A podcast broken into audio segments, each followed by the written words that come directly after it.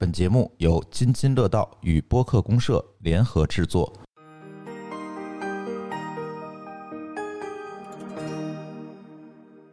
各位听众，大家好，这里是人走茶不凉，客来酒留香的侃爷茶馆。哎，我们几个老朋友又跟大家见面了。这是我们的常规节目《锵锵三人行》啊，这期节目。那么，按照以往大家都知道，这个《锵锵三人行》按理来说是我子君、阿辉我们三个人录啊。但是今天呢，我们这个录音空间里坐的稍微有点挤，是吧？因为我们请来了两位重磅嘉宾啊。一位重磅嘉宾，我们首先要介绍是我们非常尊贵的一个嘉宾啊，这是我们天津知名的这个。你别你别捧我 行吗？这掉下来是我们天津的这个播客界的领头羊啊，津津乐道的朱峰朱老师啊，来到了我们这个录音棚里啊，我们的录音棚太蓬荜生辉，太太捧太捧了！我天，你你把我架上是把我扔下去是吧？是。然后呢，这个首先我们先让呃朱老师跟大家聊两句啊，难得把朱老师请到我们这里来啊。哎呀，没什么可聊的。呃，各位听友，大家好啊！我是津津乐道的朱峰啊，很高兴啊，跑来这个侃爷茶馆来串台。嗯啊，这个刚才朱老师简短的介绍啊，虽然只是简短的几句啊，我们突然间也觉得这个录音间蓬荜生辉。哎呦我！今天聊什么呢？其实我们今天啊，聊一个特别有意思的话题啊，就是聊聊宜家。我相信啊，现在大家要是仔细看看自己的家里呢，多多少少应该都有几件宜家的商品，就包括此时此刻在我们这个 录音的这个桌子上就摆着一个宜家的话筒，哎，没有 没有宜家的话筒啊，宜家的一个咖啡杯是吧？水杯，水杯。那么今天我们另一位嘉宾呢，其实呃就是我们的一个资深的宜家研究者 啊，宜家研究者小隋啊，小隋可以跟大家来打一个招呼。嗯，大家好，我是小隋，然后我是这个宜家的，算是一个资深的粉丝吧，也不算研究者，就是一个资深粉丝，然后经常到宜家去买东西这样。哎，为什么经常去宜家买东西呢？嗯，其实宜家很有意思啊。就是首先，就是我妈是一个宜家老粉丝，就是比较老的粉丝。哦，这 老指的是年龄。然后就经常陪她去逛，然后就发现宜家还挺有意思，所以就陆续带朋友啊，带什么都有去。呃，朱老师家里应该宜家的东西也不少。嗯，我是这样啊，这个呃，宜家在中国开的第一家店应该是北京的，呃，那叫应该是北京的满店店。他第一天开店的第一天我就去了，呃，是买的第一件货吗？呃，那个可能是抢不上，但是确实这个去宜家的这个经历就非常多，而且比较早。我们家呢，基本上好像宜家东西不少，反正除了定制的柜子，能挪动的东西，绝大多数，绝大多数啊，不能不能说所有，哎，都是宜家的，哎。我跟宜家这头最近的一次情愫呢，就是我前两天收拾我们家，为了给我们小女儿这头收拾一下她自己的房间嘛。嗯，当时研究来研究去呢，觉得买其他的这个品牌的东西，一个是儿童，只要一沾儿童的就就是贵。嗯，啊，就是贵，好不好另说，好不好另说啊，反正只要是儿童的就是贵。然后呢，权衡来权衡去呢，忽然觉得宜家呢性价比来说还是比较高，所以整个它的儿童房所有的布置，从灯、床、柜子。啊，所有的东西基本上都是全套从宜家来购买，啊，这是我跟宜家的一点倾诉。那其所以呢，我们几个人一碰，我们觉得，哎，可能宜家和我们很很近，是吧？感觉好像相关。对对对对对。然后呢，所以我们这期节目呢，就要好好聊聊宜家。那如果要聊宜家，首先其实我们要聊的就是宜家的一些历史背景，对吧？因为宜家毕竟是一个很大的一家这个。企业，那么这家企业的历史背景是什么呢？小崔，你能跟大家介绍介绍吗？呃，首先宜家说到宜家，就不得不说这个我们这个英格瓦老爷子了，他是我们这个宜家的创始人。英老爷子，英老爷子，哎，准确来说是曲艺圈的，是吧？对，准确来说是坎老爷子啊，他叫呃，他叫英格瓦坎普坎普瑞德啊，这个人。然后呢，他呢，我们就后面就介绍起来，就简称是英格瓦了。他在一八年的一月二十八日的时候已经去世了，就是我们国内时间一八年的一月二十八日，当地是一八年的一月二十七日啊。呃，以九十一岁的高龄就已经过世了，高寿，高寿，高寿了。然后，嗯，宜家的话，大家都知道，宜家的这个标志是 I K E A 四个字母。嗯。然后这四个字母是怎么来的呢？首先，I 是英格瓦他的。当时所住的村庄的首字母。哦，然后 K 是他所住农场的首字母，然后 E 和 A 是英格是他的名和姓的首字母，就是哦 E 和 A，还是有意义的长知识组成在。一组成组组成在一起的，就是很呃，就是虽然很有意义，但是确实很直白哈，这个事儿，嗯，可见这个英老爷子这个就把自己家庭地址给对缩写对对了一下对，对对对。随意再往后多写点就是联系方要不式。要不质量好，对对对，然后呢，他是在这个一九四三年的时候创立，就是他当年十七岁。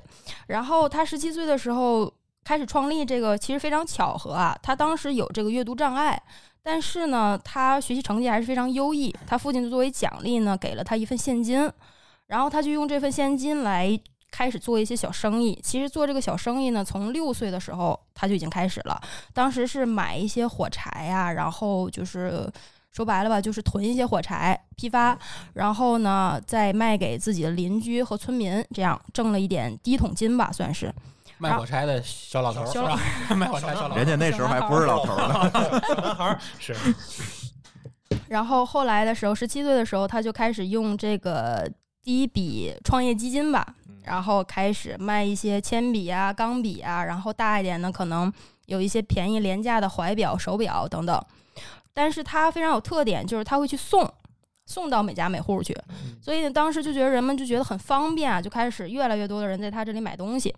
后来慢慢慢慢的呢，就开始了，呃，卖更多的就是家居产品啊，这些都是开始一些一开始都是来送，后来慢慢慢慢的才有的这个就是小店铺，然后一直到这个呃五年后，嗯呃，一九四三年五年后，然后才开始有真正的店铺的创立。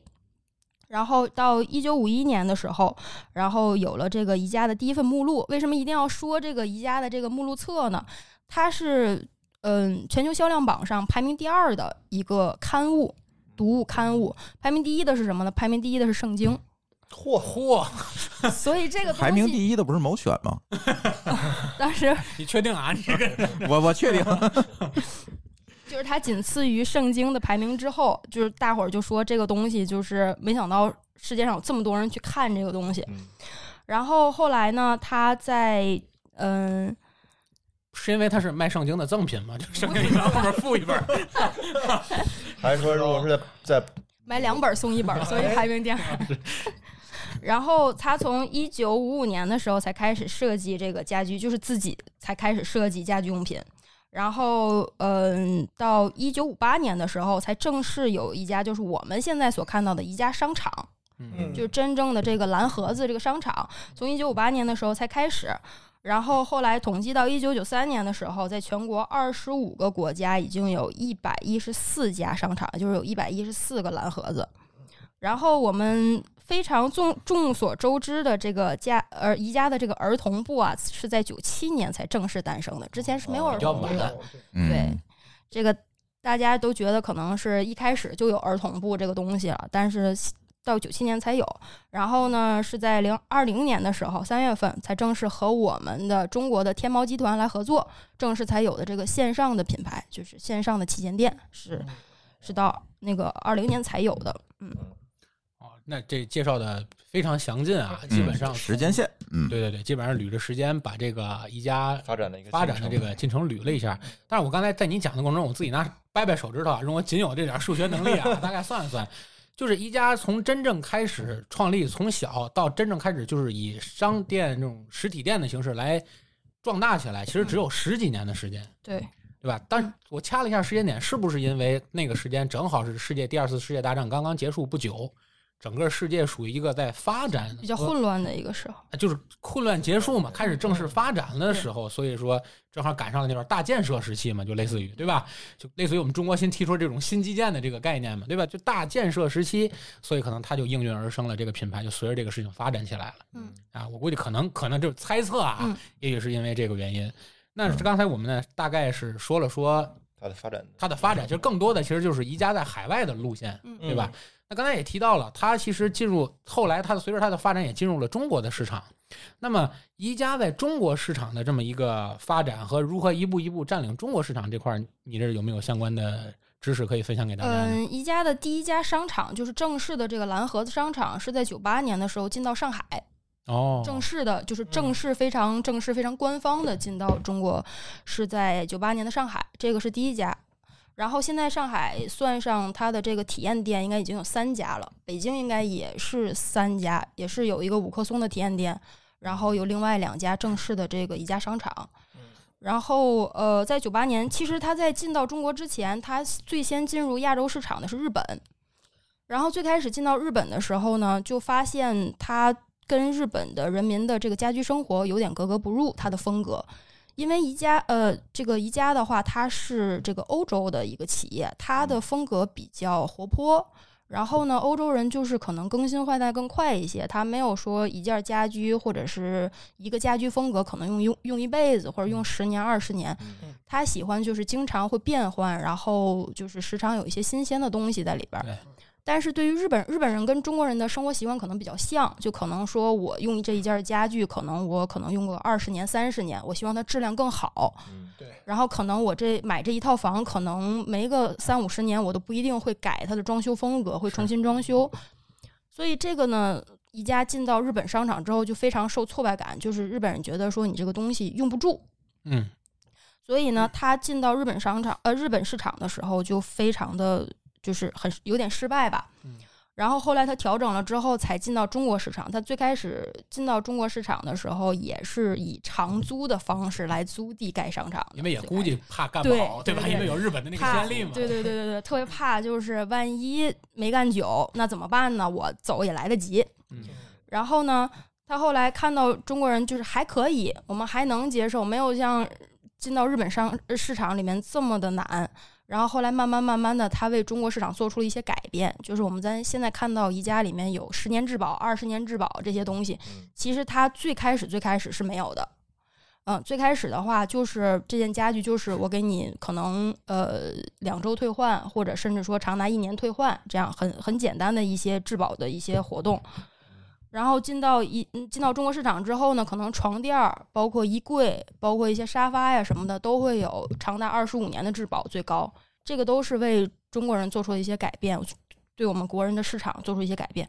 包括现在宜家会有卖那个呃扫把和拖把，嗯，哦这个外国呃国外的宜家是没有的。啊，他他们不使这个，呃，，对，因为他们大多用吸尘器。对，最开始宜家也是没有，也是近两年才有。这个也是可能为我们国人市场做的一些改变，包括一些呃塑料盆儿、洗脸盆儿这些东西，呃，都是为我们国人市场做出的一些些改变。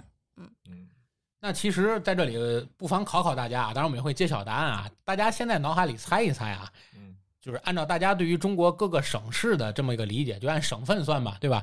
大家在脑海中一提，如果宜家你是宜家的老板，你要在中国开店，你会把最多的宜家的这个蓝盒子，就是它这个这个这个这个这个商场放到哪个省？我估计很多人脑子里想，第一时间应该都是这个浙江啊、上海，对吧？就广东，哎，广东，嗯对吧？啊，当然还有我们大大城市天津啊，天津还两家呢，是，但实际上是是是哪里呢？呃，实际上是江苏，江苏省。嗯，江苏省在徐州、南通、呃南京等等五家城市都有，呃就是不仅是省会啊，不止不止在省会。然后呢，因为江江苏省，可能大家会好奇为什么是江苏省？其实江苏省是全国的 GDP 排名第二名的省份，仅次于广东省，所以还是一个就是一个零售业非常看好的一个大省。嗯，大家可能都没有想到啊，但是其实江苏的这个经济发展是非常快的，这个也是宜家很厉害的地方。主要周子俊是江苏人，这个必须要捧一下，就是吹捧一下啊。然后就是宜家的这个整体的这个规划呀，包括它的一些就是策划的一些视角啊，都非常的挺厉害的，确实是很厉害。他们从一开始就能看到就是一些发展趋势，嗯，从而来选地、选选址来盖这个商场。嗯嗯，反正在我头脑中啊，朱哥，我觉得是这样，就是宜家在我脑海里一般来说选的位置都是在中心城区之外，然后开车基本上是半小时之内能够达到的这么一个范围之内。呃，其实这个事儿是这样，你如果是在市中心开，其实呃，宜家在北京最早的一家店就是在市中心，在马甸儿。啊，对，但是你在市中心开，你就意味着一个问题：第一，可能没有这么多的地对；第二，我去买这个楼，可能或者是租这个楼都会非常贵对。所以为什么他后来马甸儿那个店搬到了思源桥，也是因为这个原因。哦而且关键是你还得有地儿给他停车。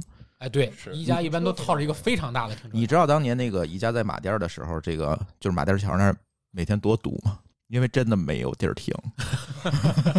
是 是是，因，因为我头脑中，因为在天津嘛，第一家宜家的店儿就是现在我们天津的那个河东店，就是宜家的那个河东店嘛，东丽店东丽店叫东丽店东丽店可能你开一家，是东丽的那个店。东丽那个店，当时给我印象最深的就是它跟前儿这么大一片停车场，是对，对吧？因为我觉得这个这个当时就是我觉得这个想法就已经很先进，嗯因为在当时它刚盖的时候，我们在天津私家车还没多到像现在这个样子是啊，大部分情况下其实那个停车场。停的都不是去六一家人的车，对吧对？但是依然考虑到盖了这么大的停车场，包括它整个这个这个里面它也有地下停车场，包括它的一般来说一层嗯，也都是它的一层停车场是室内停车场，对对对，所以说我觉得这个呃想法也都是很先进的。嗯那其实在我头脑中一聊宜家的话，呃，反正每次我去六一家，经常会转迷糊，是 对，经常会转迷糊，就是跟迷宫一样，给我的感觉。往回走走不到原来左绕右绕一样，对，左绕右绕，而且经常找不到我想找的那个东西到底放在什么地方。我要走很远才能找到我想要的东西。对对对对对，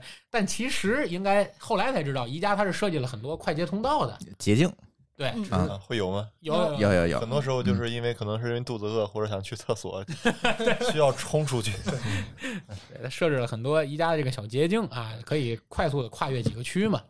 哎，你表面上看其实走了很长的路，但其实你从平面图上一看是很近这两个区对之间。你从外面就能看出来，它其实就是个方盒子。如果以平面来讲的话，它其实就是像贪吃蛇一样。嗯，嗯，哦，是是是，要不要不做迷宫呢？这挺合适。哎，就是说就是说它会让人觉得表面上觉得这个好像要溜很长时间，因为一般来说对对对溜一次一家怎么也得一小时吧，不算吃饭的时候，对对对，对吧？也要一时。小时。看这看那个，差不多一个多小时过去了。哎，然后这个，但是实际上我们要真正看它，其实平面儿并没有多大，而且它其实就是一平层，对对吧？它中间很少，一般来说顶多就是楼上楼下有这么一个上下楼的过程，对对啊嗯没有面积很大。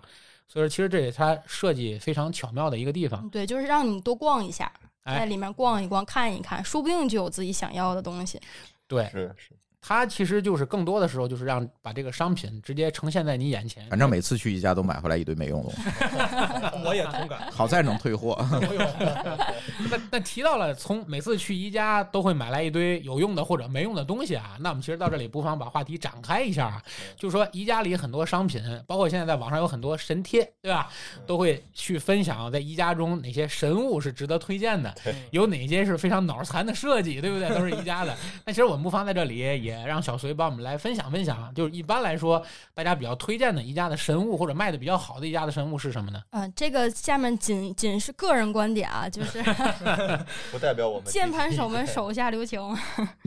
就是呃，我个人用的比较好的，而且网评比较高的东西啊，就是确实是亲测好用的东西。首先就是有一个，我不知道大家经常逛宜家，在那个就是卖厨房用品的那个地方，有一个那个密封袋三件套，啊，各个尺寸的那个，啊，对，那个虽然说价格不是很便宜啊，就是跟市场上的密封袋儿来说，那个不算便宜了。但是的话，它密封性真的特别好。嗯，就是这个呃，比如说新鲜蔬菜，你嗯吃一半儿，剩下的那一半儿吃不了怎么办？像现在比如说家里就一个人、两个人做饭吃不了怎么办？你放那个密封袋儿里，放冰箱里，可能三四天它都没有什么变化，哦，是的，是的就是是没问题的。嗯就这个的话，我反正放的最容易坏的东西就是生菜。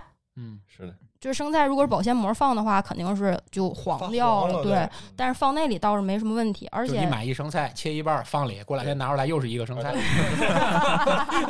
还能还能长，还能长。那得多买个盆儿一起。然后就是反正它官方给的一些大的袋子是可以放衣服和鞋子这些东西的，就是出门旅游的时候，哦，嗯。但是我没没试过，就是有需要的可以试一下，哎可能就是可能能出门风味儿。对，因为你出不是是这样的，你出门啊，这空间有限，你就一个行李箱，嗯，对不对？你这样你就带一只左脚放在袋儿里，到那儿一打开，左右脚都有了，对吧？但是是但是是一面儿的，都是左脚，两只左脚。你这不是密封袋儿，你这叫双鱼玉佩，咱又奔灵异去了是吧？因为这个可能在北方的朋友们这个医学当中，这个用的不是特别多，因为我们在江苏嘛，然后气候会比较湿润，啊呃，就是很多时候，如果是你住在一楼，因为我们之家里之前住在一楼，如果不用这种类似于保鲜袋儿去保存这种衣物或者棉被的话，嗯可能第二年回来之后它会发霉要受潮，啊。就所以说这个东西对于北方朋友来说可能用用处不大，但是对于很多南方的朋友，比江苏更南一点的朋友可能会有很大的用处，保存衣物之类的。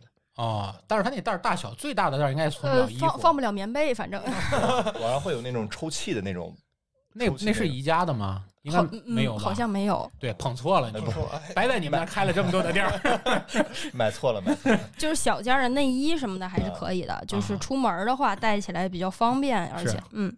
然后还有一个就是大家很经常知道那个一块九那个刷子，大家可能都买过吧？一块九一块九现在还那个把儿挺长的那个对，好好多色儿都。有它那个刷子背面前面有一个小的一个扁片儿，是怎么说？就是很薄很薄的一个一个一个位置，大家不一定能够注意到。我也是最近我妈用我才知道的。嗯它那个位置是可以，就是如果你锅糊了，或者是你锅上面有一些就是异物处理不掉的时候，但是咱们现在都是不粘锅啊，可能用硬一点的东西处理它会伤害锅。嗯它那个东西就拿来把自己的眼睛戳瞎，这看再也不用看了。见，看不见，它是一个扁片儿的一个形状，就是它可以轻轻的，就是用一点力嗯就可以直接把那个就是糊掉的东西就带下来了。哦，那个还挺好用的不会，伤锅吗？不会伤锅。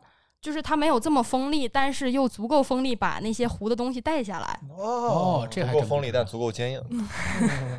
就就是还还挺好，就一块九，真是买不了吃亏，买不了上当。带货了，开始买它买它买它。Oh my god！就是还还还挺好用的。我之前觉得小窗链接啊，大家点一下。这个刷子没啥用，因为一块九好像那个把使不上力呀、也什么。但是其实它刷锅挺好用的，而且它那个毛不是很硬，刷锅也不会伤到锅，嗯，就就是还挺好用的。嗯嗯。然后还有一个是，就是应该大家可能也会买过九块九这个东西，是一个滤碗架，就是会放到那个水池边上，一个长方形哦灰色的。它以前的那个长度，我因为我买过最早那个长度，放在家里的那个水池里面是不合适的。放不下去。对嗯，因为它是给宜家的那个水池的尺寸设计的镶，嵌进去镶嵌进去。然后后来它就是改进了一下，现在的这个这个尺寸是我们就是大多数家里面可以直接用到那个尺寸，九块九放到旁边长方形的也不碍事儿，就是控碗啊，或者是控一些就是盘子什么，的对，就挺挺方便的还这个东西。然后就是有一些还有一些网评比较好的东西，说是宜家的相框比较好，就是因为质量很好。因为它的那个价位不高，然后它有一些我买过的是一个比较宽边儿的，就是它的那个内衬比较宽，可以把就是现在玩儿那种盲盒或者是一些乐高嗯放在里面做一个展示盒儿使用，而且它可以上墙可以挂。所以很多的这些就是玩儿娃的这些博主啊，就会用这个来做手工，然后做装饰，这个是比较好的，而且价位不高，可能十几二十几块钱一个，比外面的装饰盒儿要便宜很多，而实用很多。嗯嗯，这个是相框，而且宜家好多相框是这个就是。呃，孩子是可以用的，因为它前面的那个板儿是亚克力，不会碎的那一种，就是你嗯掉到地上，它不会说变成一片儿一片儿的，嗯伤到孩子。伤人，嗯，然后还有就是绿色盖儿的那个食品盒，大家可能啊都买过，十七个，N 头 N 多套，大的套，小的跟套娃一样的那个是吧？这个就是最好不要进微波炉，这个东西进微波炉就变形。也不要进洗碗机，不要问我怎么知道的，就是为了这个还换了个洗碗机。那不至于。就是这个这个盒儿的话，就是日常保鲜还是没有问题的，毕竟它很实惠，二十多块钱，十七个还是挺实惠的。是。然后那个有一个神奇的吃法，就是大伙儿用这个这个这个饭盒儿去打宜家的冰激凌，买十个买二十个都打在饭盒儿里面吃冰激凌，就一块钱一个的这么爽，冰激凌嗯。就是这个是见的比较多的，打满吗？就是有的有有买六个的，有买十个的，哦都放在那天津人民的肥胖率都是这么上来的。嗯，然后嗯，然后还有一个是网红比较火的一个，我说名字大家可能不太知道，就是是一个拉斯克的一个这个这个小推车，三层的，我知道，各种哦颜色，长方形的有三层，也然后带轱辘，对对对对对，下面的阳台现在放着。这个颜色很多，它价位嗯、不是很低，但是的话还是挺多人买的，就是它放哪儿都行，厨房、卧室，什么放零食啦、放调料啦、放浴室啦都可以。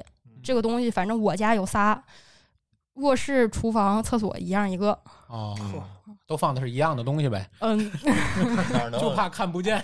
都没拆封，其实 是，这个就是比较好用，我亲测亲测比较好用的东西。嗯啊其实是这样。其实细想想，我这边啊，在宜家也是买了很多东西啊。我个人其实认为宜家比较值得推荐的东西呢，一个是宜家的这个床品，嗯可能很多人很少涉及啊。嗯我为什么特别推荐宜家的床品呢？我是横向对比过的。首先，我们家最你比较横，哎对不要看横向，首先我们家最早用的床品是无印的，但是在这里我没有任何要土豪，哎，我没有炫富 啊，我没有要黑无印的意思啊，但是无印的床品刚开始铺上的时候，确实让你感觉很柔软，因为毕竟价位在那儿了，你会觉得很柔软。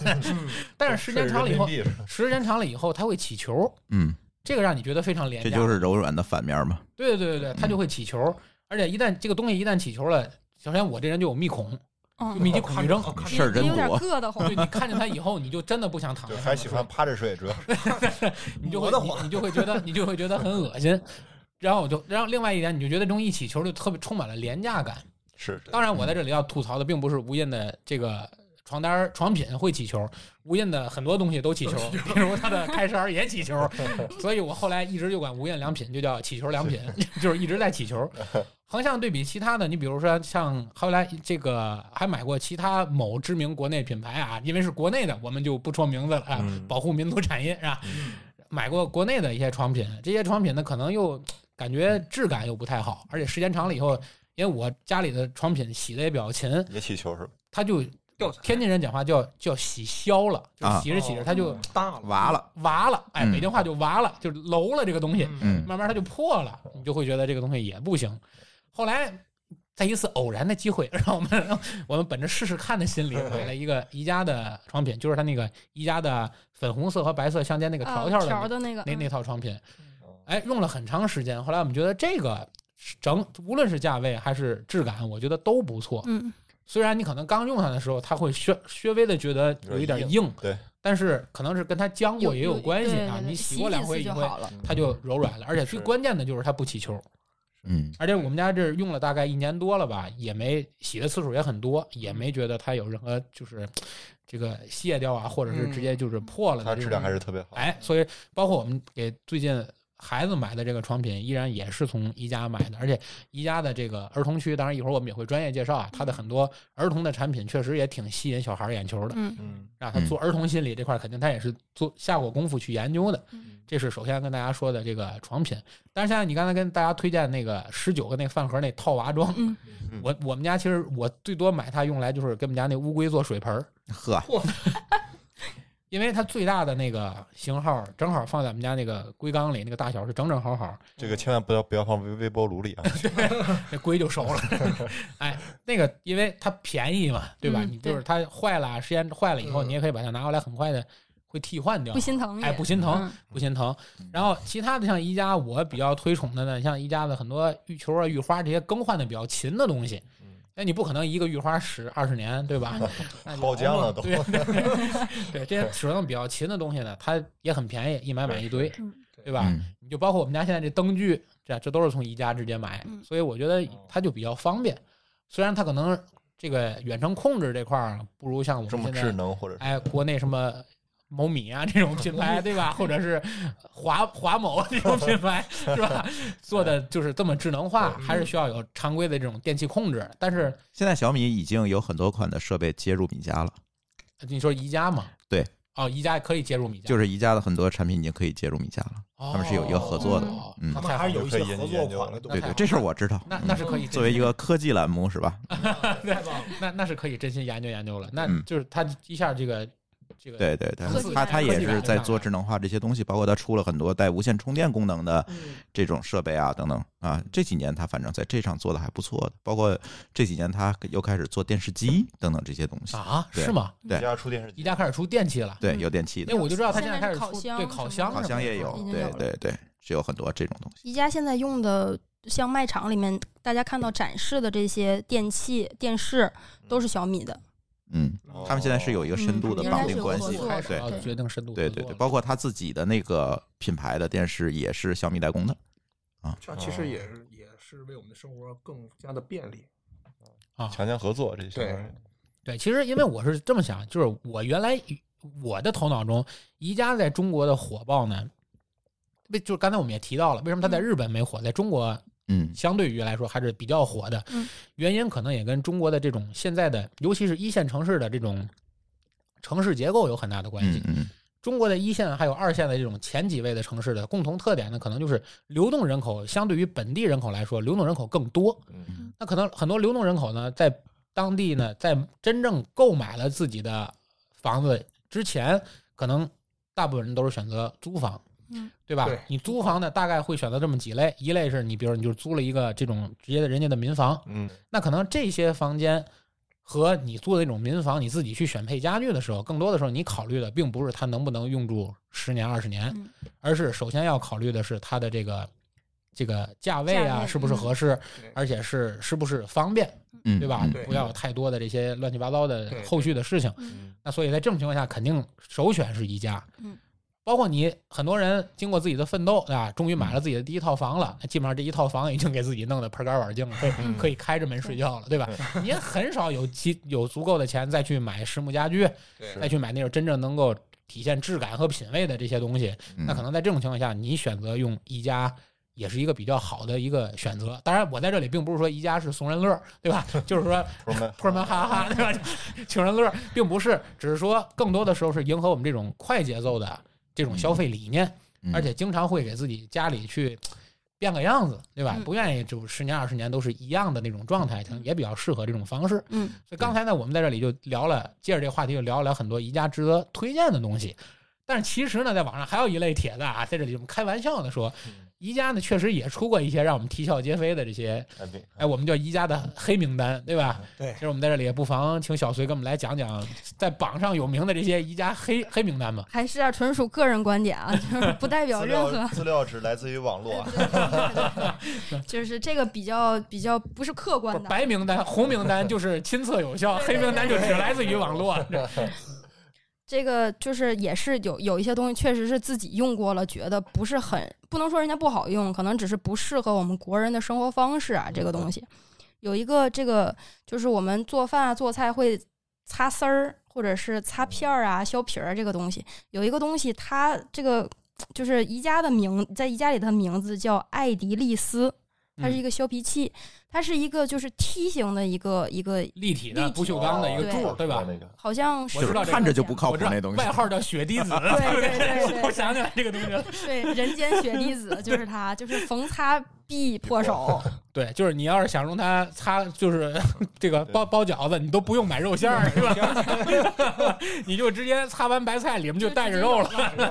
哎，就这这个东西确实是亲测雪滴子啊，这个雪滴子不。要问我是怎么知道。原来你是六 现在是现在正磨没了常了，正常了。这个这个确实是是它，因为它没有任何的保护措施，就是嗯你只能是一手把着上面，一手去去擦这个。其实我不知道朱哥是这么，我觉得这个锅其实让宜家背啊，有点儿、有点儿、有点儿冤枉宜家。嗯，就这种擦丝儿的东西啊，都容易出问题。都是雪滴子的。没错儿，但是宜家那尤其容易出事，因为它那形状设计的问题。它是每一面都有，对，它是每一面都有你随便手一秃噜，你就不知道秃噜到哪面上了。你只能放上面手，那个确实两我不知道它为什么会这么的设计。那是个刑具是吧？那是个刑具？手要起球了。而且不能洗那个东西，你不知道怎么洗，啊，你没法上手洗，你。没有办法洗。然后你那个只能放洗碗机里洗啊！对对这个只能。别问我是怎么知道的。又换了个洗碗机，然后这个说到餐具啊，还有一个保温壶，这个保温壶颜值非常高啊，在在网络上有。不不不，不好意思啊，我还得打断你一下，只能放到洗碗机里洗，不能手洗的原因是不是因为手已经被擦破了，不能沾水？对，我想明白了。说到哪儿了？哦壶保温壶，对，有一个网红的保温壶，前一段时间有红色的，它一直都是一个呃淡绿色的。瘦高款的那个，对对对，然后你颜值巨高，对对颜值，很多人都是被它颜值吸引，但是我必须要吐槽这个，因为我们家就有一个，这个东西，它首先它叫保温壶，但是它保温时间并不长，嗯，半天儿了已经。呃，四个小时左右吧，可能半天儿差不多，嗯，叫凉水杯也行。就是它确实是不是特别保温啊。就不要在西方的这个商场里买保温的东西，这很不合。因为他们不喝热。对，因为他们不喝热水，人家就是说出去玩儿可能带这么一杯水就完了。那他们平时做咖啡的时候不泡咖啡豆吗？然后这个盖儿设计的是让我想吐槽的地方，就是它那个盖儿是，如果大家买过或者看过的话，它那盖儿是半凹陷状态的，啊，对对对对对，它是凹进去的，啊对，而且它这个放完热水之后，它那里面就有气儿，就把它吸住了。嗯，然后再想拧开的时候就非常费力，而且它那个盖儿的边缘没有任何的那种摩擦力对对对对对，就很难拧开。你像尤其你的手刚被擦破以后，还使不上劲儿。防不上力。隔着创可贴更难拧。就男生手大一点，根本就放不进去，就每次放完热水之后拧不开，而且那个要必须拧开才能倒出来水，就那肯定的，就很着急。所以这个东西，我建议大家如果买了的话，可以放一些冰饮料就好了，就不要放热水了你。水对热水倒进去之后，你就打开嘛，花四小时之后 就变成凉水了。不是这个东西，一般他们用来卖，确实是放冰镇饮料，冰镇饮料，就是哎，怕就是保保凉用的人，哦不是保热用的。但是到了国内，大家往往就会理解它是一个保温壶热水壶，。对不对？对，就是这个，这个是是比较吐槽。然后就是宜家的这个香薰蜡烛，不点的时候特别香，点了之后就没有味儿了。嗯，嗯，这是这是为什么？这个我也不知道是为什么。和那个冷冷水壶同理。它那个香薰蜡烛，它里面那个香料遇高温会变，哦对，所以会分解，会会分解，所以就你点着了它就不香了。别问我是怎么知道的，这期节目请朱老来就是个错误。是这样，香薰蜡烛它这个平时放着目的是为了香薰，嗯，停电了以后是为了照亮，点燃。并不是让你点它用的。这么解释，哦逻辑就通了，你对发现了吧？但是但是它。它除臭效果还是很好的，是就是去味儿，放在厕所里面这个除潮除臭的效果还是不错的。哦，那我说怎么去紫金他们家那么多个呢？哎那你还闻见味儿了呢？发现了。然后呃，在一家餐具的地方有一个这个带木塞儿的玻璃瓶儿，哦，大家应哦该都看过，有玻璃杯、玻璃瓶儿。颜值它不是也挺高木塞儿吧？是一种呃胶木那种。对。对对，啊。就是像那种合成的这这种东西，类似于红酒的那个瓶塞儿。哎，对对对对对，这个东西呢，就是网友大多在吐槽是它会发霉，就是啊用时间久了之后它会发霉，比较容易发霉，所以很多呃买回去之后先用保鲜膜把那个盖儿包起来，然后再开始用，啊这样的话它那个丝儿就不会发霉了。这个这个是适合放酸汤子。一块儿发霉。这个是就是我没有买过这个东西啊，因为我觉得嗯，反正对于我来说没什么用，就是网上吐槽的人比较多，这个用它来养点酶。培养皿益是吧？益生菌。益生菌，对啊，我们北方嘛，冬天烧个煤，是不是挺好？然后还有就是，又是厨具的东西啊，可能买厨具的比较多。嗯有一个九块九的煎锅，大家不知道有没有买过？但是买过扔了，已经扔掉了。不要问你是怎么知道的，这个我可以告诉你，已经扔了。因为它特别薄，对，太薄了。嗯，就是比如说，如果煎牛煎鸡蛋还好，就还可以接受。煎牛排这种东西，外面已经糊了，里面还是生的，哦，嗯就是它实在太薄，而且它没有办法放在电磁炉上，它是凹的不受那种电磁炉的那个那个，就只能放在火上。对，但是它又特别薄，你可以那个就是煎鸡蛋用的，它不是煎牛排用的。对对，就只只能煎鸡蛋，那个锅炒菜都没戏。太小了也可能。媳妇儿可以很买，薄也。打老公可对，好用手。是，它太薄，就是糊上之后能出来一个你的脸的模型。这是又到了灵异节目了。挺好，这挺好。这个朱老师你是怎么知道？你猜呀？为什么偷摸给扔了？你怪不？得怪不得扔了，楼底下捡了个面膜。然后最后一个是宜家的毛毯，它质量本身没有问题，就是掉毛，啊，就是都掉毛了还叫质量没有问题？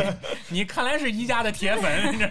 主要是证明了这个是毛毯，对确实是毛毯，人可能也是纯毛、纯羊毛，确实是，但是也是部分毛毯，不一定是所有，因为没有没有买过所有的，就是部分毛毯确实掉毛，比猫掉毛还还严重。啊，啊，嗯，关键猫掉了毛还能长，它掉了毛就秃了。也不见得，你可以把它放到刚才那个兜里密封一下，对不对？对看来这一家东西都是有这种关联性的，还是啊？一个体系。其实是这样的，我在这两天，因为我们要知道要做这期节目嘛，我也做了一下功课。我看了看网上很多人评价宜家这些黑名单啊，其实宜家对于这些黑名单上的这些产品呢，他们是很重视的。所以之前历史上其实宜家有过很多黑名单上的东西，他但是他都会发现他的口碑逐渐下降之后呢，他会去更新换代，去拿掉砍掉那些。老的黑名单，然后再补上一部分新的黑名单来。对对对，这个其实是就是它也也算他哎也算与时俱进的一种方式啊。但是其实更多的时候，我们考虑，其实我们认为它黑名单的原因呢，一方面当然跟它本身的定价体系有关系，对吧？它就定这个价格，你不可能按照一个什么土耳其羊毛毯的那种标准来衡量一块宜家的毛毯。对，但同样。这个东西它在国外它用来保冷的水杯，你在国内非要去盛开水，它肯定也会有使用上的这种差距。它可能更多的时候没有充分的兼顾到这个国情上的这么一个对一个一个差别吧。嗯我在这里只补充一个黑名单上的东西啊，这个大家也不要问我是怎么知道的，知道知道，就是宜家有一个瓶子是一玻璃瓶儿。大个儿的玻璃瓶，跟我们平时喝酒或者喝那种香槟瓶差不多大小。嗯然后上面是一个木塞儿，那种上面带那个铁丝环儿的那种，啊，可以打开，哦，对，对吧密密封说是密哎，密封封密封罐儿。我呢，可能这个跟我智商偏低也有关系。因为里边有蜜蜂是吧？不是，哪儿跟哪儿啊？没有啊。我把它买来之后干什么用呢？我把它买来之后腌腊八蒜。我也这么干过，然后发现蒜出不来了。对我只折出来了腊八醋，蒜永远也出不来了。对，后来我就买他的密封的广口瓶，对对对，就对了。这个这个建议比比较那个，对，我就活活的看着我那一年腌的腊八蒜没有一半能拿出来。对，然后我就把醋喝了，把蒜连瓶子一块扔了。但是我是特别爱吃那个蒜，我特别喜欢那个醋。对，蒜好吃。所以对，所以我就不得不到最后心疼，就扔了。刚开始我原来这种蠢事儿大家都干过。对，后来我没办法，我就拿那个长点儿那个，我妈以前打毛衣那个毛衣针往往外孔。往里扎，就尽量能给它带出来。但是你要知道，那就经常到最后你扎的底下 蒜都。面目全非的，你也带不出真正腊八蒜泥，那你装的时候没想到要拿出来这一天，装的时候，你听着，装的时候我还很费劲的往里塞，我竟然都没想过将来我要把它拿出来这件事。我也是。啊，这个是我我我就因为还是那句话，这其实也是人家本来设计这个这目的我，觉得怪不对得，外国人不吃腊八蒜，人家是用来养蜜蜂的嘛，对吧？人家并不，人家并不是用来弄腊八蒜。这个确实赖我们俩智商低。是这个这个这是我们要说他的这个黑名单是吧？红黑名单我们刚才都聊过了。呃，小崔这边还有什么要补充的？嗯，说到黑名单，要给这个宜家平反一个，就是吐槽的这个快笼子，大家都买过吗？就啊，是快笼子放筷子不锈，钢的那个，在宜家好多眼儿。网友就说，对这个筷子放不住，为什么要叫筷笼子？这个事儿，因为它设计来是给外国人放勺子和叉子还有刀子的。哦西餐的餐具对，因为外国人他不用筷子，而且人家标签上也没写是筷笼子，是你们自己脑补的。对，就就我是们认为它是筷笼子，对吧？还有那个宜家的那个剪刀，网友都吐槽说，如果我需要剪刀把它剪开，我为什么还要买剪刀哦，？因为它那个四个剪刀是啊，是拿那个啊，对扎在对扎在一起的。这个第一个是为了安全，因为宜家的小朋友比较多嘛，这个大家知道。一个是为了安全，其次呢，因为它是三把剪刀，你握住其中两把，再掰另外一把，一使劲儿就开了。嗯，它并不需要剪刀，哦这个是为宜家平反那个我买过很多次，因为我家总丢剪刀。那你想过那些剪刀都上哪儿去了不？知道呢，又是灵异故事是吧？太恐怖了。是，然后是那那是，其实就是说，这是也是由于很多我们不了解，是吧？啊，对就是我们嗯可能就是习惯性的，第一主观就觉得它这个东西嗯不好用，但是可能宜家当时设计的时候，还是挺人性化的。对，没有没有想过说有一天放放叉子，有 有一天要进到中国市场里边，中国人拿它放筷子了。对，前两天我去宜家看宜家正在推销一款碗，就是那个摔不坏的那个。嗯，对，然后旁边站着一个推销员，你们一就是那个宜家的这个这个这个销售人员，嗯他做广告的方式就直接拿那个碗往地上摔，叭摔下去，那碗自己再弹回来，啪摔，那碗自己再弹回来那个。白色的那个，对对对，白色的那个。嗯然后我当时站在旁边，我就想了半天，我说这个两口子要爱打架爱摔东西的，这太夸张了，这个 直接变武器全能杂耍，啪啪地上来回摔，这挺厉害。算好角度啊，这个对，这可能也是宜家为了对于我们这些国情比较发达的国过家吧，对对，这个节奏太快大大家不要试啊，可能太使劲儿、寸劲儿了也会碎。呃，想打架还是尽量选择朱老师扔的那款锅，可以 又啊薄，还能印出人脸，还能认出人脸来。多解恨 对对对对对啊，还趁手，还有把儿。对对，这是我们聊了一些宜家的商品啊，无论是我们推荐的，还是我们进行一下吐槽，其实都是为了节目效果啊，我们搞搞嗯搞笑而已啊。那么，其实我们在聊到宜家呢，还有一家意见要跟大家聊的，就是有有很多围绕宜家的一些宜家现象。嗯，可能我这么说有点太空泛了啊嗯，我先给大家举个例子，比如说在上海，嗯有很多宜家族。什么叫宜家族呢？就是说，当他们选择租房子的时候，比如说他们选择刚到这个城市去打拼，刚刚找到一份工作，要尽快的找一个房子安顿下来，嗯他选择房子的地方往往会选择离宜家比较近的地方。啊，目原因呢有两个，一个是他租完这房子以后，可能买一些日常生活用品，方便哎，从宜家里直接买，因为基本上也都买得齐，嗯对吧？一站式购物基本也就都买齐了，而且还比较便宜。另外一点呢，就是宜家，大家都知道，宜家还有一个比较出名的，一会儿我们会专题讲，嗯就是宜家有一个大餐厅，是对而且吃的呢也比较多啊，比较全嗯，而且价格也不是很贵。嗯哎，最重要的是每周还有活动，对吧？比如说咖啡啊等等等等，比较有活动。然后呢，每天呢下班之后直接去宜家把饭吃了再回家，嗯是对吧？然后顺便还能看看书什么的，因为灯光也特别好，灯火通明的，特别亮，嗯是吧？喝饮料还能无限续杯，嗯对吧？你要自己带着杯，很多人也不用去交那个钱，自己就续。好像宜家也不怎么管这件事情。现在管了，嗯现在他把打饮料的那个机器挪在收银台那儿去了。哦，收银的帮着看对，一下。原来不是。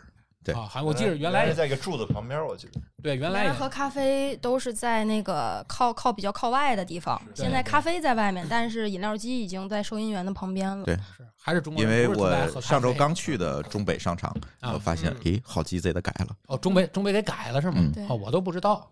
啊，你应该是前几周去的，而且那个咱既然说到这儿，可以说一下，就是宜家那个接饮料的那个机器设计特别鸡贼，怎么讲？你永远接不满，然后永远会接一手，哎，对，为什么呢？他就让你少接点呗。哦你，是选择多接一次，还是选择弄一手？就是一我一般就是选择从旁边再拿点纸 擦擦手。你更鸡贼，是吧？是吧？这这个就所以说，我们就说围绕宜家有个宜家族，就是说他们每天就是以宜家作为他的生活中心来选择他的这个居住范围和居对生活半径。嗯啊或者说还有，因为宜家咱们刚刚谈到过，就是说它是比较远离市中心，那边房价可能也是比较合哎适一些。，可能也有这个，而且贴着它近一点，可能显得还热闹一点，对，而且宜家的。交通都还 OK。它针对于这个选址来说，他应该去上班一般都门口有地铁站啊，或者交通啊、公交公什么交什么的都会有。对对对，哎，真是这点我还真没想到。嗯啊，这是我们常说的这个宜家族的问题。但同样，我相信大家如果常溜宜家，都会发现还有一批人经常选择在宜家里睡觉，而且睡得特别香。尤其一进去的那沙发区，沙发区还有床品区，对不对？对？真的可真的会睡，真有真有睡的，他真能睡着，还而且最关键，的睡着，而且我他不怕把手机丢。了。我见过最神奇的人是，他站到了床旁边，然后开始脱衣服，啊，我就惊了。别让别别别表，你们表情好凝重。最让我最恐怖的是，人家脱了衣服以后，发现人里面直接穿好睡衣来了，准备就寝了，真的穿着讲究的睡衣啊，你能理解吧？穿着睡衣睡裤，直接啪一盖被就跟到自己家一样，我都惊了。我还有这种人吗？真的是这样的。是不是一家股东啊？可能是因为宜家的床品比较好用吧，比较好睡。然后你也默默捋了捋你的睡衣，然后在旁边打。对他把我那睡了，我睡哪儿？你们俩 那边还有一个新上的，你们俩可以拼个床也。对，所以我就很纳闷儿，可能两点，第一个可能因为我们前面说的溜宜家的时间比较长，嗯，差不多这是溜到床品区之后，差不我我自己还真正算过一回，我上次知道要录期节目，我自己去算了一下，你本着溜着弯儿遛弯儿的心情去溜，溜到床品区的时间是三十五分钟到四十分钟左右的时间，溜到沙发区的时间只有十几分钟、二十几分钟。它一般是跟电视柜儿什么都在一块儿的沙发区，沙发区在一一开始吧，对，就是刚进去拐过来嘛，因为中北那个店和那个东丽的店它结构不太一样，啊哎，中北更快，拐过去就是。对啊，呃对东丽那头店可能他要再上楼再拐弯再溜一会儿嗯才能到。哦对，所以一般溜到那儿的时候，可能大部分人，你想大差不多，你要是十点多开始遛呢，你遛到那儿的时候差不多十一点，要么就选择吃饭，要么就选择睡觉。那大部分人可能 有一部分人可能就就这点追求是吧？哎，对对对对，你就选择了睡觉。但是我我是就是我真的是见过睡得特别专业的，有有自己睡的，有两口子一起睡的，不一定是两口子 啊，啊，嗨，你是查过吗？您好，请出示一下结婚证，是吧？然后还有带着孩子睡的，啊，这个都有可能。当然，因为我们孩子有一次六一家，确实也是太困了，正好但小孩儿睡，我觉得可以理解。对六到儿童区嘛，他就他就特别喜欢那个床，但是后来我们把那床也买了，因为他特别喜欢这好，对他优质客户啊，对，他就特别喜欢那个床。你看他既然都在这儿能睡得着，那就给他买了吧。他他就睡在那个床上了。然后就说你就是你作为一个资深的宜家研究者，你怎么理解这件事儿呢？就是第一点，我觉得可能就是因为，因为还是我们国人的生活习惯，可能是就是家里面的床品，一个是就是可能就是像呃，就是年长一点的人，可能不会经常去换这个床品，嗯就是家里的床品可能确实是没有宜家的舒服。啊，嗯又变相的做了次广告。就是因为宜家的床品，它展间放的东西肯定都是新的，对，可能大家睡起来会觉得说，嗯、比家里的舒服，就是有种心理感觉，说这个新的就是比旧的好，嗯，喜新厌旧型。嗯，而且在宜家是白睡，对吧？我家里不用开空调，家里不用点、点暖气，哦就是这种现在，可能睡的就很赚，感觉 很赚这个词感觉很赚。就是又试用了新的床品，然后又能省家里的电钱，就感觉这波睡的不亏。嗯，太赚了，这是是开个房得多少钱？你说不是你好像一直在研究这件事儿 啊？这是我们刚才说的围绕宜家的两个现象，那嗯第二个可能算有点怪象，是吧？嗯，那你这头对宜家了解的比较多，还有什么围绕宜家的这种现象吗？现象级的事情？嗯，像宜家附近，像比如说中北商场，举例啊，中北商场它周围的商圈是永旺跟那个新城市中心，对嗯，然后这边呢就有很多的上班族，嗯，有专门的上班族中午来宜家吃饭的，我知道有这样的一这个批人。很正常，很正常啊。然后宜家就是我不知道是不是因为这个现象，所以专门推出的，现在有一个十几块钱的一个工作日的工作餐。嗯，嗯嗯，这个可能也是给这个上班族和这个就是一些工薪阶层来吃饭用餐的时候提供的。嗯然后，嗯，还有就是，我不我不知道大家有没有接身边有没有这样的人啊？反正我身边有朋友，可能也是因为住中北镇住的比较近，每天下班到宜家买一个冰激凌，然后坐车里 吃，吃完了回家。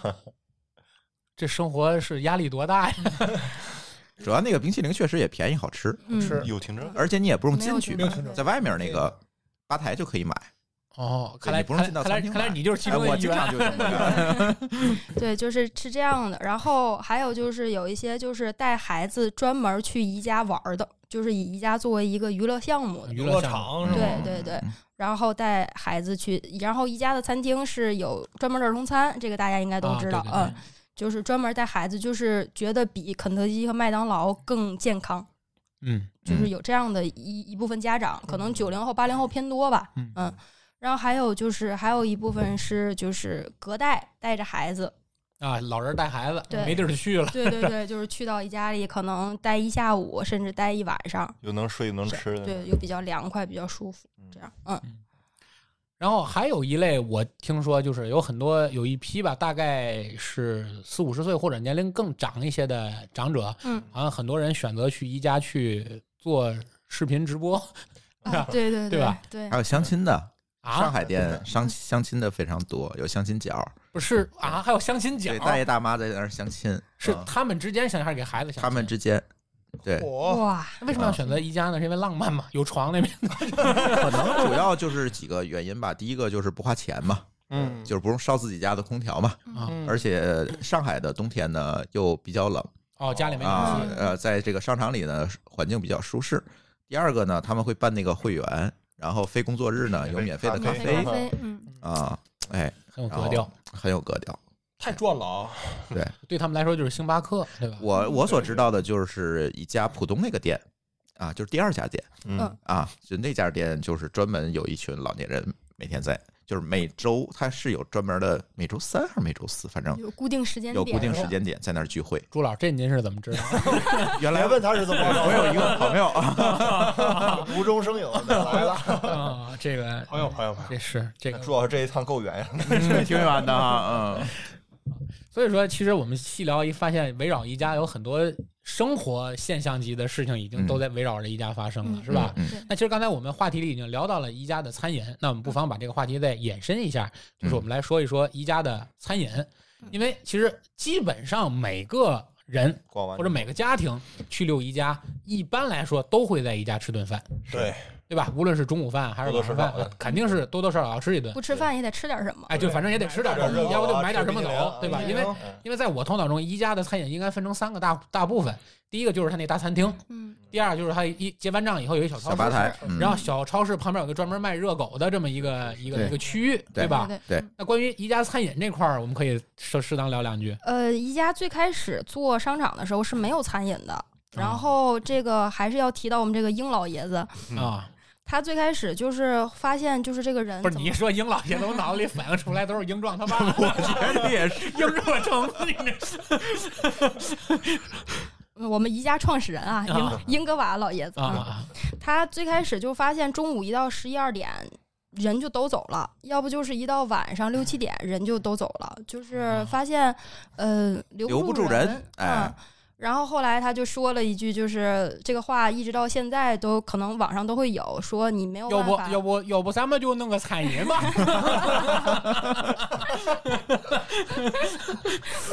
那这是段语音，这个 原音重现，刚才我们是放了一段原音，说的啥？哦，要不咱们就弄个餐饮吧？说的是这个。弄餐饮，说你没有办法和一个饿肚子的人做生意，所以他决定开始卖餐饮。这个时候，当时的这些零售业的一些呃，不能算大亨吧，就是一些做生意人就很不看好这个想法，就觉得嗯你这不行。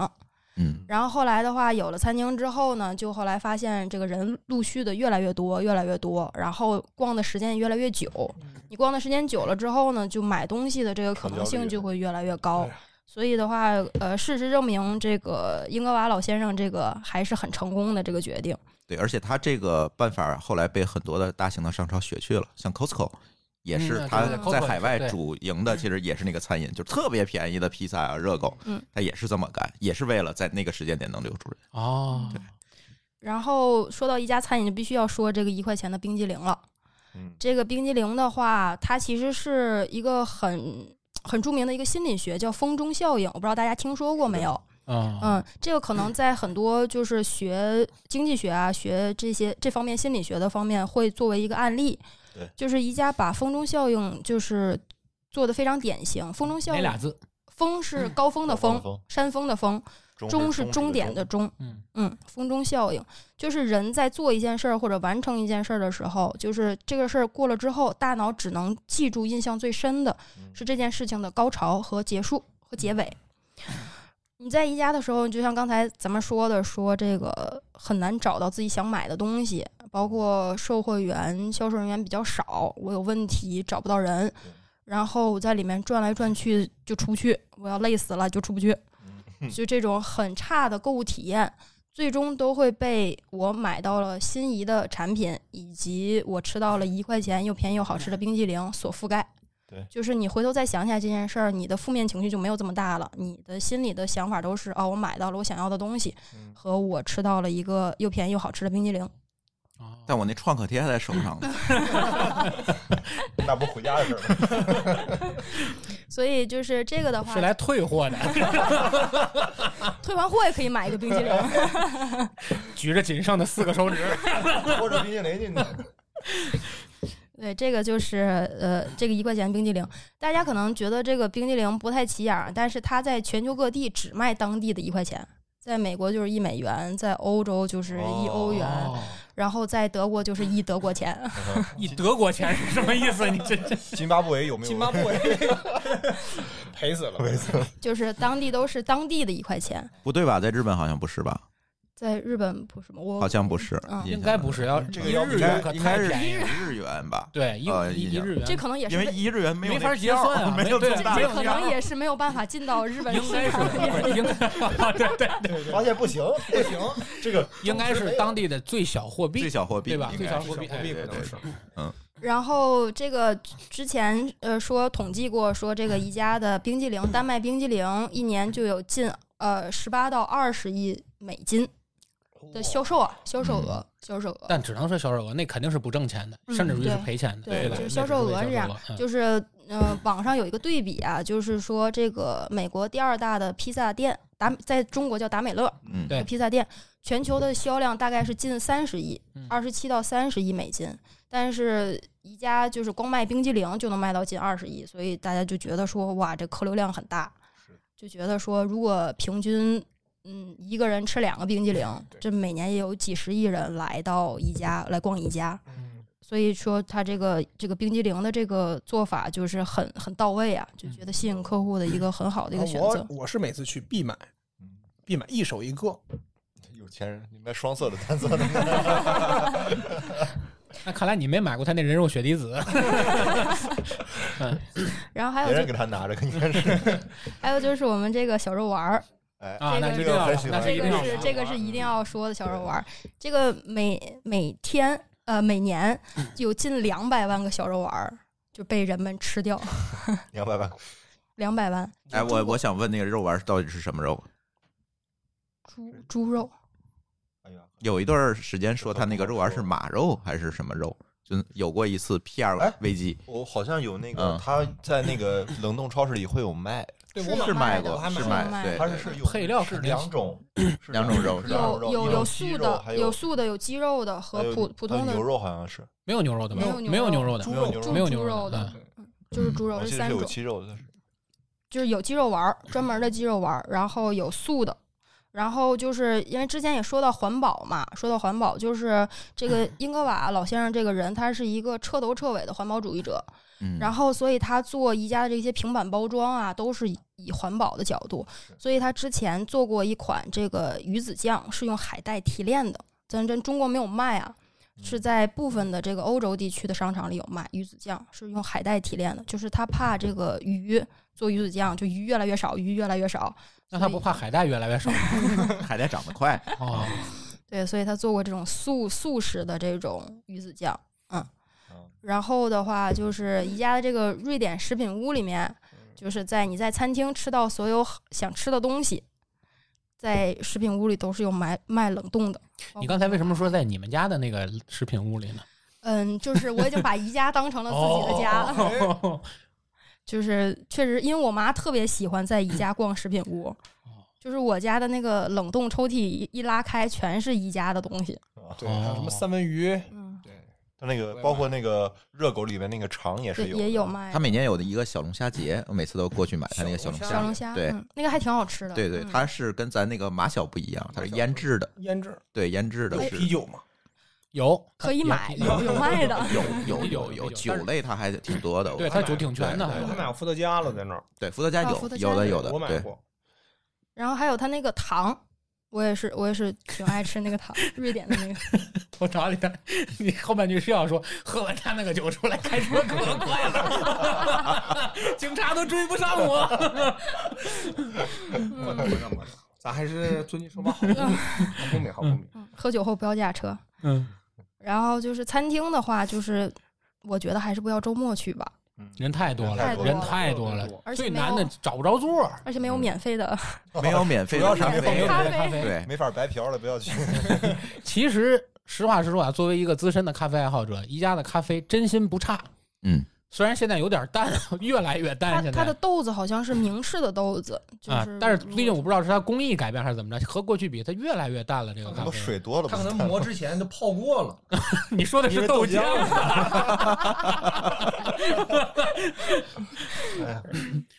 然后不纯了，你知道吗嗯？，是，可能也岁数大了，口儿重了，就是水多了哎有可能是，嗯，嗯，然后宜家的这个这个餐饮的话还是非常卫生的，就是我在网上查过，就是它的这些餐饮，别看它是一个家居店，但是它做餐饮还是非常到位的，它的一些食品安全，包括一些它的三文鱼啊这些海鲜产品是有国际认证的。就是具体什么认证，我实在是记不下来，那个非常长，有三四种。有没有做过核酸检测呢？这个就是比较比较比较到位的，比较安全卫生的，所以不用担心说会不会就是它就是顺带卖饭这样。然后宜家的这个餐厅呢，就是比较极端，我觉得喜欢吃的人就特别喜欢，不喜欢吃人就觉得这什么东西，就为什么这么多人吃，嗯就就这样。然后宜家也被就是国外的某杂志评为全球十家最被低估的餐厅之一，嗯就是大家并不觉得它是一个很有很好吃的餐厅，但是确实是评分很高。人很多，嗯，因为第一个是方便，另外一个你想溜到那儿的人多半都已经很饿了，人在很饿的时候，一般标准会下降。我有朋友就挺爱吃宜家的。嗯，我我我跟我女朋友吧，有一次就是单独就是纯被约到在那儿去吃个饭，真的瑞典美食，什么都没有逛，真的就 只是去吃了。瑞典料理，请你们吃饭那人得多抠啊！哎呀，我觉得其实还也不是那么特别便宜，嗯我们四人大概花了将近四百块钱，三百多块钱。你们吃了多少啊？这是 光肉丸子七八盘了得。我们家五口人在那儿吃饭，两百出头，吃三百多块钱，四个人，我们四个人，点的也是不少。真心的。那是没少点。对，他人均我觉得可能也就是五六十，六十啊，嗯五六十的样子。对人均差不多六十，因为他主菜加个饮料差不多。对，那吃得饱吗？是是饿了吗他？们四个人去，不是相当于八它有免免费的咖啡，你多喝两杯就饱啊。哦，可能是因为最近淡了，不不太顶不太顶饱了，他豆浆喝的太多了。嗯，其实味道还是不错的。其实因为今天对今天我们在录这期节目之前，其实朱老师给我们做了一个小的科普，嗯因为大家都以为宜宜家应该是最大的一个什么家具销售的这么一个企业，其实宜家宜家做最大的就是它的餐饮，嗯，它的餐饮其实是做的最大的，所以说真是有时候很难想象哪就是哪片云在下雨，对吧？对，没错。那 本来是英老爷子自己的一个想法，对吧？英老爷子曾经说过，自己自己也我饿们。弄点吃的吧，对，但是没想到这个想法就活了。他每次巡店回来都特别饿呀，是是是，而且一家餐厅这些年的这个本地化，咱是目力可及的，看是做的非常好的。盖饭最近呃，最早就是马甸儿那家店，其实它连那个就是餐厅的面积是非常小的，然后主要也就是卖卖热狗啊啊。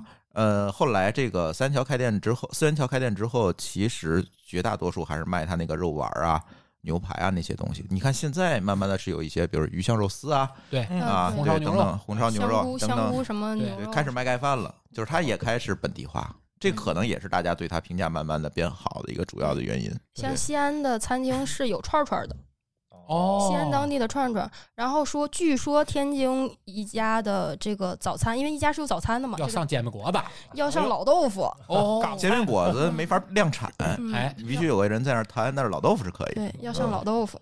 真是。据说啊，油条油条现在就有，它是那种小油条。看来豆浆离你不远了，还是惦记那个是吧？对所以说我们也是借着这个话题啊，就说了说一家的这个美食，对吧？嗯最后一个话题啊，因为我们这期节目录的也够长啊，我们说最后一个话题啊，最后一个话题我们不得不聊的就是宜家的刚才我们说的儿童区。嗯，为什么我要把这单独的做一个话题来聊？就前两天啊，我随便打开一个软件儿，大家都知道，就过去那个毒，现在叫得物，嗯，对吧？得物软件儿它里面有一个单列的单元叫潮玩，就是最近比较流行的一些玩具。嗯，我做了一个简单的统计，按照昨天的排行榜，得物上潮玩的 Top Ten 前十位里，至少有五样都是宜家的玩具了。哦，而且我曾经在知乎上前就前不久刚刚看过一篇帖子，叫“宜家的玩具这么丑，为什么卖的这么火嗯，为什么这么丑？嗯，对对对对，所以说我们可以聊一聊，小崔你怎么看这个事儿？呃，宜首先宜家就是，其实宜家对小朋友是非常友好的，准确的说是对这个有孩子的这个父母是非常友好的。那可不它有一个 司马兰的一个儿童乐园，这个大家我不知道知不知道，它应该是最大可以到六岁的小朋友都可以去玩儿。就是那个孩子寄存处，呃，对对啊对寄寄存处，它叫司马兰。这个为什么叫司马兰呢？是因为这个我们的英老爷子又出现了，是他在童年的这个农场叫司马兰。因为啊啊、因为俺小时候的那个农场叫司马兰，这个叫司马兰吧，是吧？他的童年过得非常开心，因为有他外婆非常开心，所以他就把这个司马兰用在这个儿童乐园上，他就希望别的小朋友也能跟他的童年一样开心。这么个命名，对，司马兰。然后呢，这个儿童产品，首先这个说一下这个玩具啊，这个玩具是为什么火的呢？嗯，是在国外，我不知道大家知不知道那个大鲨鱼，这个应该大家啊，知道知？道知道知道，那那个大鲨鱼，然后这个鲨鱼呢，在国外，人家在国外有一个自己的 ins 账号，嗯哦鲨鱼有一个账号，鲨鱼自己，但是这个人肯定是人为操操作的啊。但是鲨鱼本鱼呢，是老鲨本鲨是有一个 ins 账号的，每天呢都会更一些日常，比如说老沙热了就切西瓜，哦。然后比如说那个泡个澡，和朋友一起泡个澡，就好几条鲨鱼，脑袋上放个毛巾，泡在浴缸里泡澡，一张照片发出去了，就每天会有几万几万的点赞，然后大家就觉得这个鱼的眼神和这个状态特别像自己，就像一条咸鱼一样，眼神里边没有光。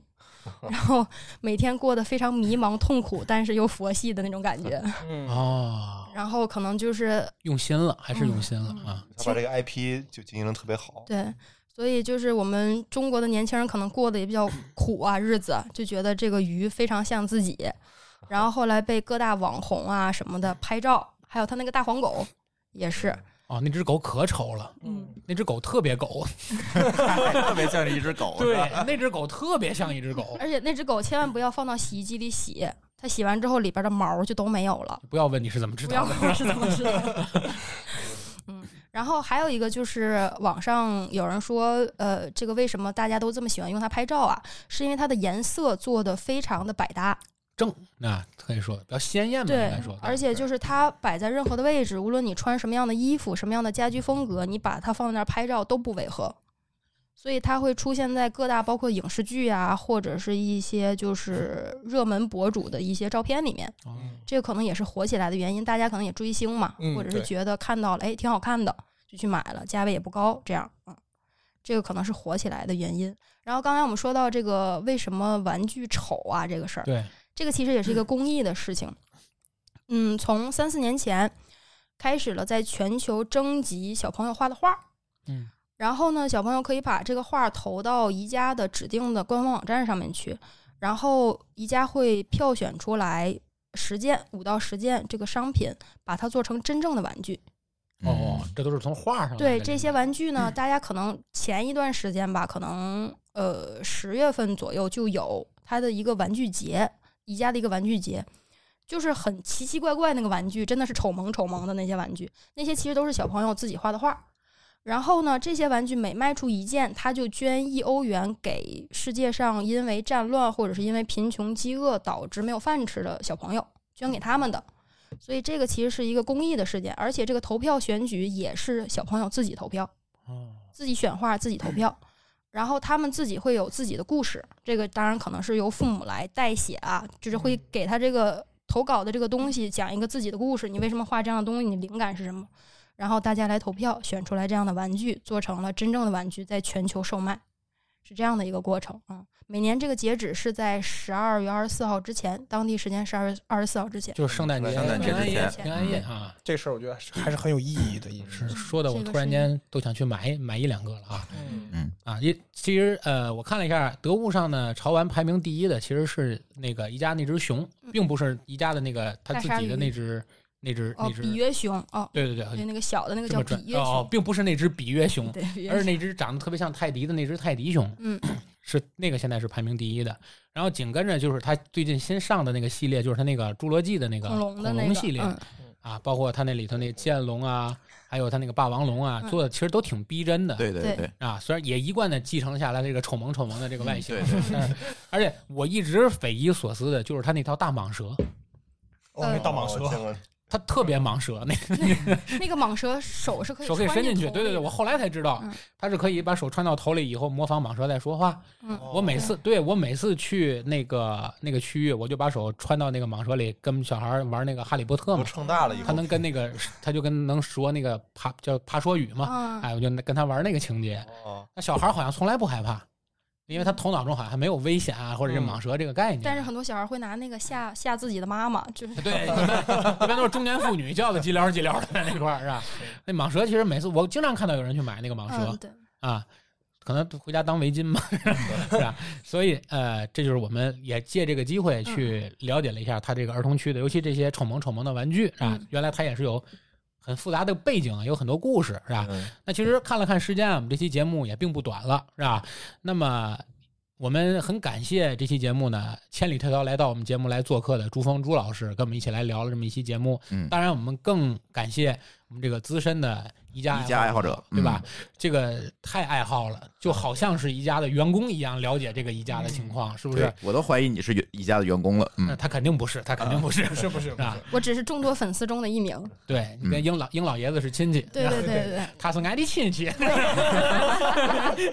就是这个也接呃，请小崔来的为我们来讲解了一下这个与宜家相关的这些话题。我也相信能够通过这期节目呢，啊、给大家真正打开一扇了解宜家的门嗯。以后我们再一次溜宜家的时候呢，可能第一呢有更多的关注点，可能跟过去就不太一样了，也就说白了可能会更爱这家商场。嗯也客观一点。哎，因为通过它以后，就更觉得这家商场很除了它有意思、有趣之外，可能更多了一些温馨。嗯那可能我们买了一些东西之后，可能它背后还做了一些慈善活动，嗯，对吧？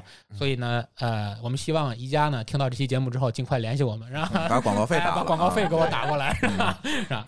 啊，首先也非非常感谢大家的时间，非常感谢各位老师能够做客我们的节目。时间关系，这期节目只能到这里啦。那么我们预告一下我们的下期节目，下期节目呢也就到了这个月了啊，我们固定要更新我们的这个。我们的这个案件系列是吧？哎，我们的第二案这个节目也要上线了啊，提前给大家做一个预告。好，这期节目时间关系就到这里，这里是人走茶不凉，客来酒留香的侃爷茶馆，谢谢大家，再见啦。拜拜。拜拜拜。感谢您收听本期节目，同时您也可以收听我们制作的更多播客节目：科技乱炖、品质生活、津津有味、厂长来了、拼娃时代、串台、科技先生和蓝海之下。在您收听的平台上直接搜索即可找到以上这些节目。如果您觉得我们的节目对您有帮助，欢迎以购买周边产品的形式来支持我们。关注我们的微信公众号“津津乐道播客”，天津的津，欢乐的乐，道路的道，进入周边产品菜单购买即可。如果您愿意参与我们的更多讨论，可以加主播的微信号 d a o 幺六零三零幺，加入我们的听友群。本节目录音设备由罗德麦克风友情赞助。